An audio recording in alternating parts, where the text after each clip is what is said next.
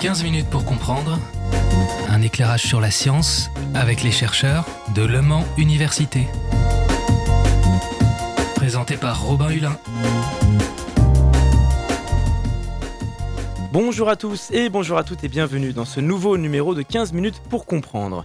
C'est une émission en partenariat avec le pôle culture scientifique de Le Mans Université et euh, réalisée avec le soutien du FEDER Pays de la Loire. Toutes les deux semaines, je reçois un ou une chercheuse de Le Mans Université pour présenter ses domaines de recherche. Et aujourd'hui, j'accueille Édouard Ravier, maître de conférence et chercheur au laboratoire Planétologie et Géosciences. Bonjour. Bonjour. Merci d'être avec nous. Donc votre domaine de recherche, c'est donc la paéloglaciologie.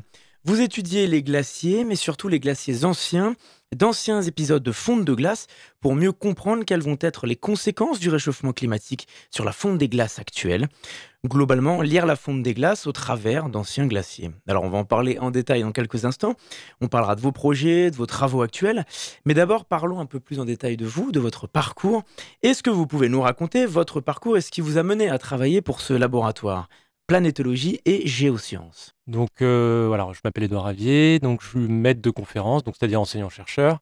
Euh, j'enseigne euh, donc dans un département d'enseignement géosciences, donc les sciences de la Terre. Et puis à côté de ça, j'ai une activité de recherche, comme vous l'avez dit, au LPG, donc laboratoire de planétologie et de géosciences. donc je suis dans ce laboratoire depuis 2015.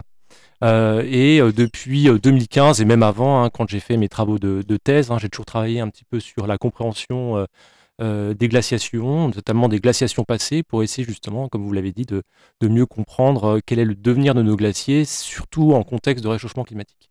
Et alors concrètement, qu'est-ce que c'est la paéloglaciologie alors c'est un terme un peu, un peu barbare, hein, donc paléo c'est ancien, glaciologie c'est l'étude des glaciers, donc, euh, ce que je fais, c'est d'étudier les glaciers anciens. Euh, pourquoi étudier les glaciers anciens? Ben, Parce que sous les calottes glaciaires actuelles, on n'a pas accès. Hein. Si on prend l'Antarctique ou le Groenland, hein, il y a jusqu'à 3 km d'épaisseur de glace, donc il est très difficile d'aller à la base du glacier. Et il y a beaucoup de processus qui, euh, ben, finalement, contrôlent la dynamique de ces glaciers qui se passent sous la glace. Donc, pour comprendre un petit peu ce qui se passe sous la glace, on va étudier tout ce qui a été laissé par le glacier pendant d'anciennes périodes glaciaires. Et donc, c'est des sédiments, c'est des formes du relief, c'est des paysages.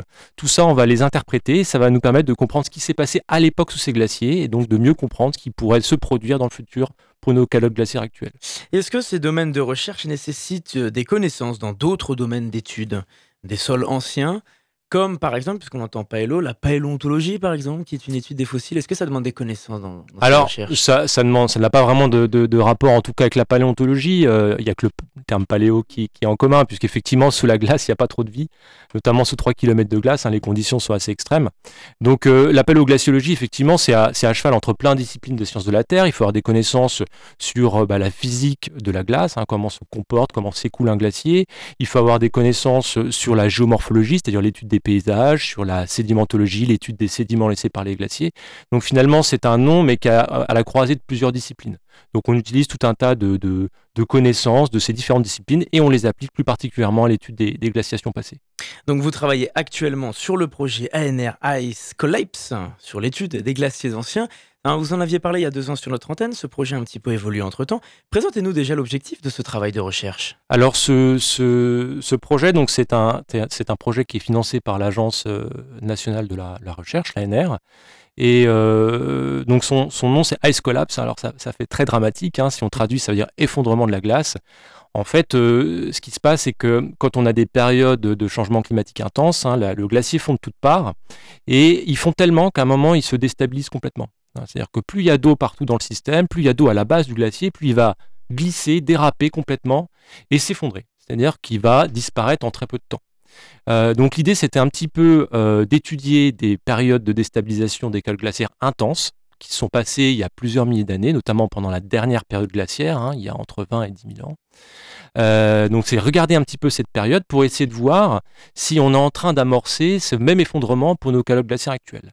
Quels vont être leurs devenirs Et donc pour comprendre leur devenir, euh, on n'est pas capable de voir dans le futur. On a certes des modélisateurs qui s'occupent de ça, mais regarder dans le passé nous permet d'avoir une certaine source d'information pour justement répondre à ces questions. Alors où est-ce que vous êtes allé sur le terrain pour euh, répondre à ces questions et observer tout ça? Alors pour, pour répondre à, ces questions, qu'est-ce qu'on fait? Alors, on utilise plusieurs choses. on utilise déjà beaucoup d'imagerie satellite et d'imagerie aérienne, qui ne nécessite pas forcément d'ailleurs d'aller sur le terrain. Donc, on traite des grandes quantités de données sur nos zones d'études. Et notamment on utilise ben voilà on fait de la cartographie. On utilise également de l'intelligence artificielle pour faciliter la cartographie de ces énormes zones euh, ensuite, on fait de la modélisation, c'est-à-dire qu'on reproduit en modèle réduit euh, des glaciers en laboratoire. On essaye de simuler leur fonte et comment ils se comportent. Et puis, il y a une dernière approche qui effectivement est sous le terrain, qui permet de valider un petit peu toutes nos expériences. Et donc, sous le terrain, à l'origine, dans le, dans le projet, on, devait aller au, Canada. Donc, c'était juste avant le Covid.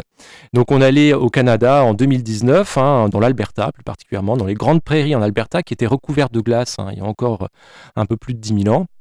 Et euh, voilà, cette mission qui a duré trois semaines n'a pas été très concluante, notamment par la difficulté d'accéder aux, zones d'études. Hein. C'est un petit peu particulier comme, État, l'Alberta au Canada.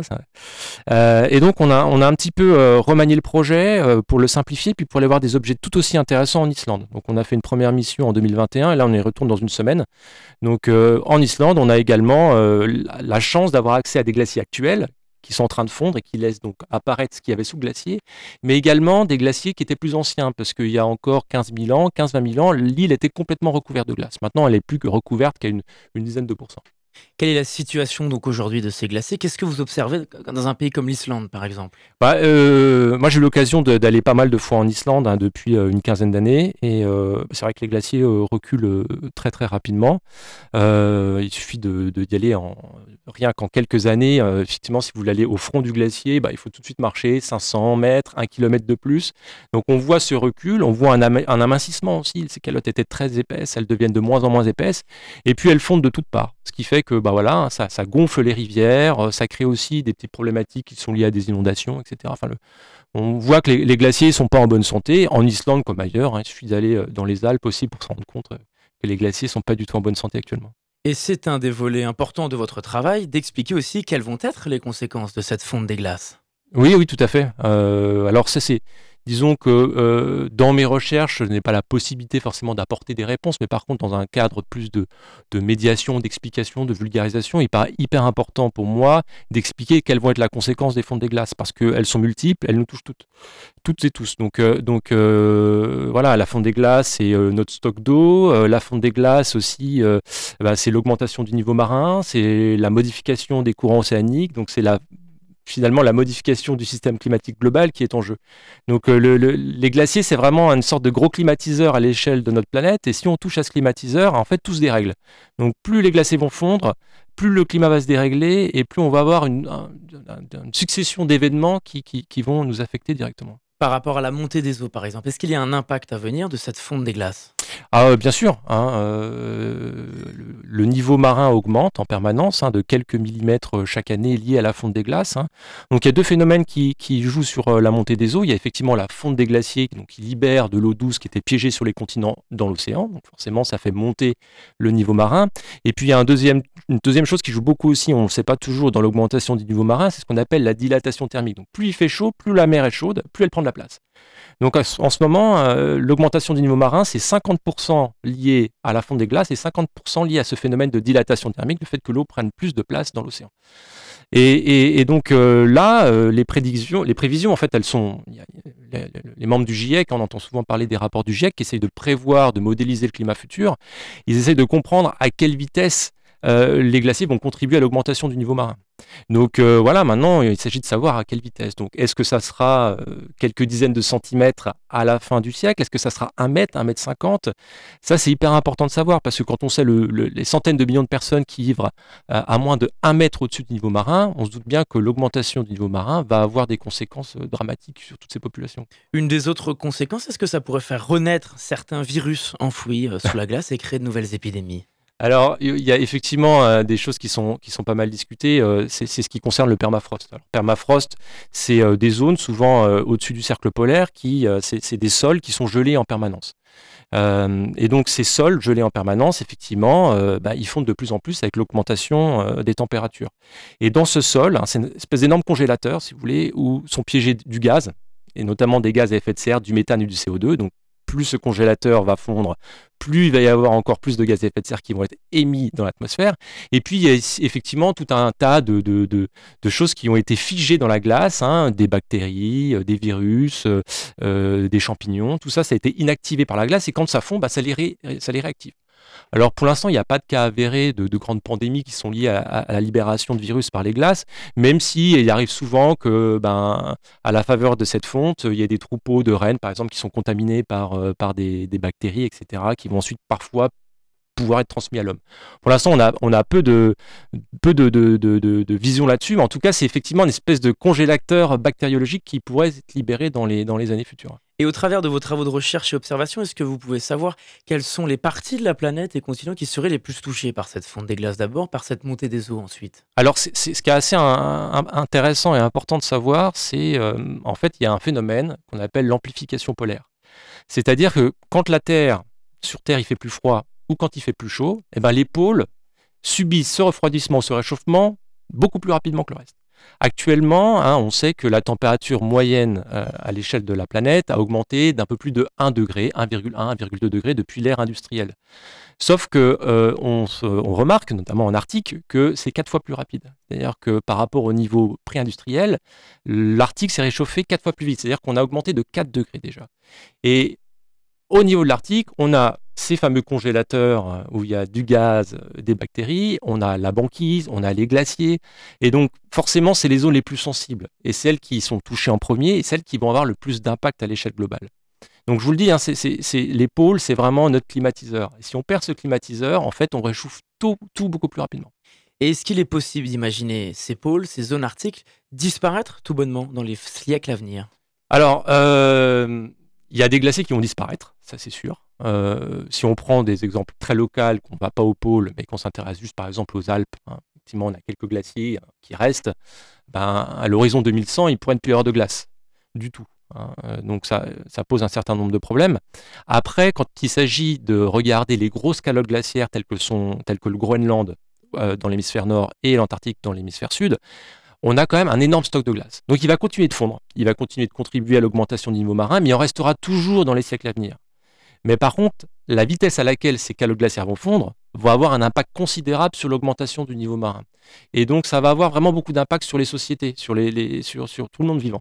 Donc euh, même si elles ne fondent pas totalement, on ne va pas retourner comme dans des périodes très anciennes, Jurassique, Crétacé, où on n'avait pas du tout de glace sur Terre. Ben, le fait qu'elles fondent quand même en partie et très vite, ça va nous impacter euh, irrémédiablement.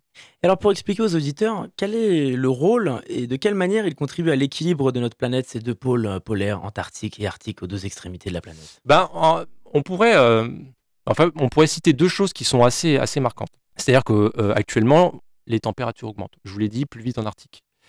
En Arctique, on a ce qu'on appelle la banquise, hein, qui est de la glace d'eau de mer, c'est-à-dire que la partie superficielle de l'eau de mer va geler, ça va former une croûte de glace.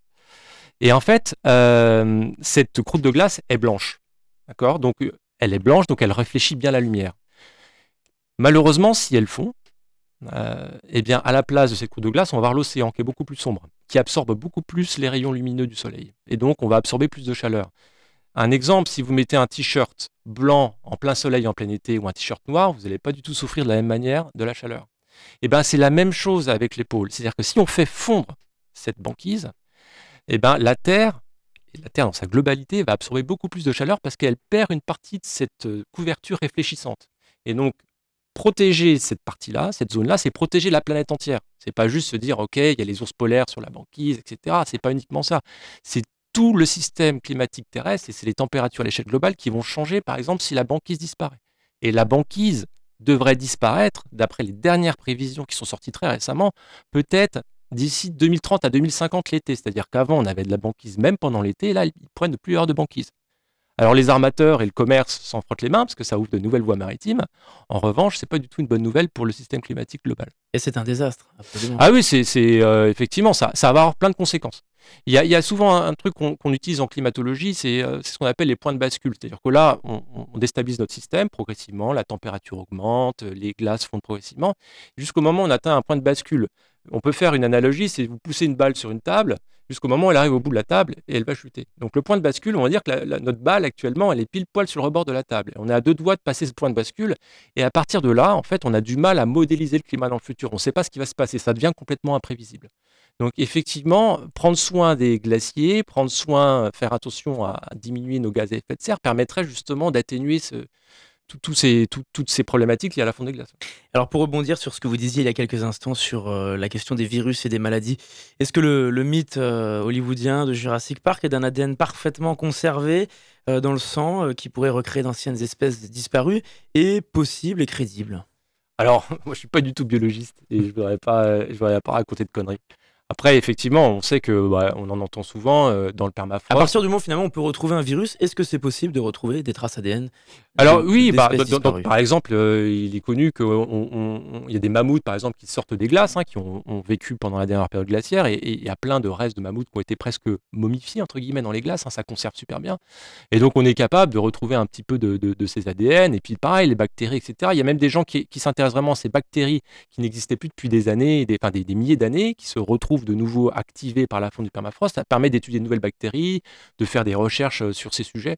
Mais là, je ne suis pas du tout compétent, donc je ne voudrais pas en dire En tout cas, pour expliquer tout ça, vous avez mis en place un projet de médiation avec une exposition itinérante réalisée avec des étudiants de l'université.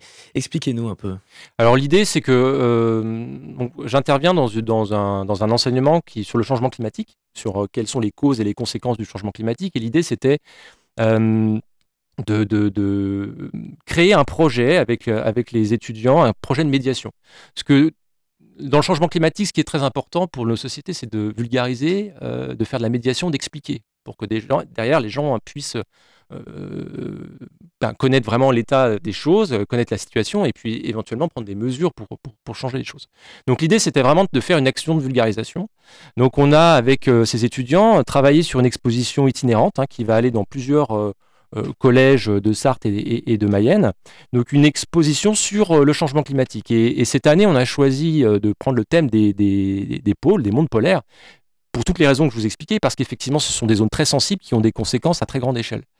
Donc voilà, ils ont chacun travaillé sur des sujets. On a créé une affiche, hein. on a réussi à avoir un petit peu de, budget grâce euh, au label E3D. Hein. c'est un label qui, euh, enfin c'est un label euh, pour les collèges notamment qui sont dans des démarches globales de développement durable. Donc on a pu avoir un petit peu de financement pour embaucher un graphiste, pour avoir des beaux supports d'exposition et voilà, on a travaillé là-dessus et ensuite on va le présenter dans différents collèges.